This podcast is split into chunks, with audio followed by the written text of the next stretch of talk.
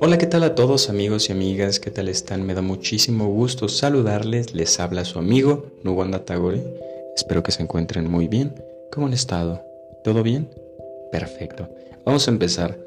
Nosotros, decía la alegoría de Platón, cuando somos traídos a este mundo, de primera mano tomamos el mundo de las manos de otra persona. Entonces lo que vemos son las sombras de la realidad. Todo lo que se nos enseña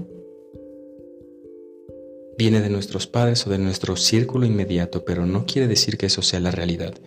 Tú y yo y todos algún día nos vamos a morir solos, nos vamos a quedar sin mamá, o tal vez sin papá, o tal vez sin amigos, en fin.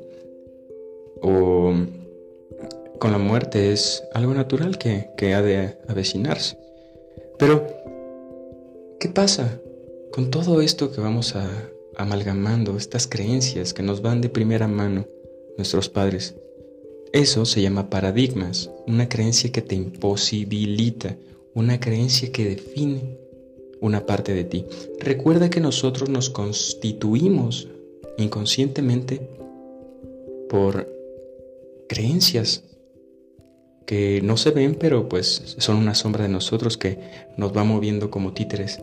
Todas nuestras creencias, toda nuestra subjetividad, toda la información almacenada en nuestro cerebro interpreta el mundo que tenemos adelante.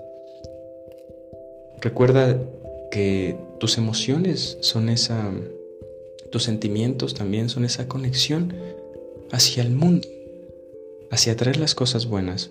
Cuando estás tenso estás tenso y crees que algo va a pasar y pasa y dices, se los dije, ven que sí iba a pasar, yo lo sentía, pero nosotros, amigos míos, atraemos ese tipo de cosas.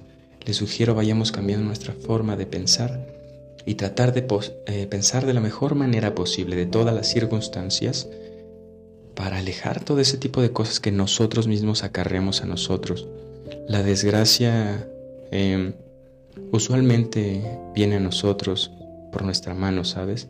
Decía Carl Gustav Jung, hasta que no hagamos consciente nuestro inconsciente, el inconsciente dirigirá nuestra vida y nosotros le llamaremos destino.